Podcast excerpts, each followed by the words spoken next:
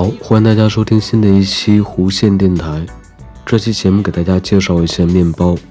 面包是由埃及人在公元前六千年发明的。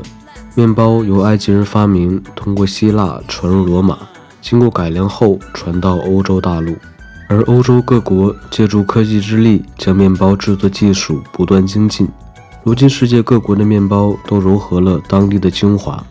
面包起源于一种粗糙沙粒般的扁饼，最早烘制这种扁饼的人可能是石器时代瑞士的湖滨居民。这些人在八千多年前就知道把谷物捣碎、掺水，在烧热的石头上烘烤。历史学家把发酵面包追溯到公元前两千年前到三千年前之间的埃及，大概是野生酵母侵入生面团，便产生了世界上第一个发面饼。埃及人后来又发明了烘炉，把烘制面包变成了一种手艺，创制了五十多种不同形状：圆的、立方的、麻花形的、动物形的。一九三六年，美国大都会美术博物馆一个远征队在埃及阿塞西夫谷发现了几个三千五百年前的面包。令远征队里的科学家吃惊的是，其中有些几乎像现代的裸麦面包。大约在公元前六千年，古埃及人最先掌握了制作发酵面包的技术。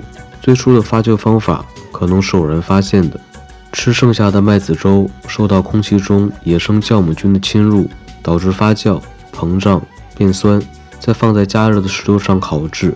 人们惊喜地得到了远比烤饼松软美味的一种新面食，这便是世界上最早的面包。公元前三千年左右。在十分偶然的情况下，古希腊人最早发明了用酿制酸啤酒过滤下来的渣，也就是新鲜啤酒酵母来发酵面包。在古代漫长的岁月里，白面包是上层权贵们的奢侈品，普通大众只能以裸麦制作的黑面包为食。那时的人们只知道发酵的方法，而不懂得其原理。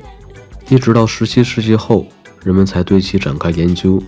十九世纪，法国生物学家巴斯格成功的发现发酵的作用原理，从而为面包制造业揭开了自古埃及传下来的神秘之谜。原来，空气中散播着无数的细菌，其中有一种酵母菌，若落在适宜的环境中，便会进行缺氧呼吸，把糖分解后，使之产生二氧化碳及酒精。这种菌若群在面团中，二氧化碳气体便会使面团发胀。从而制成松软的面包。好，这期的节目就是这样，我们下期节目再见，拜拜。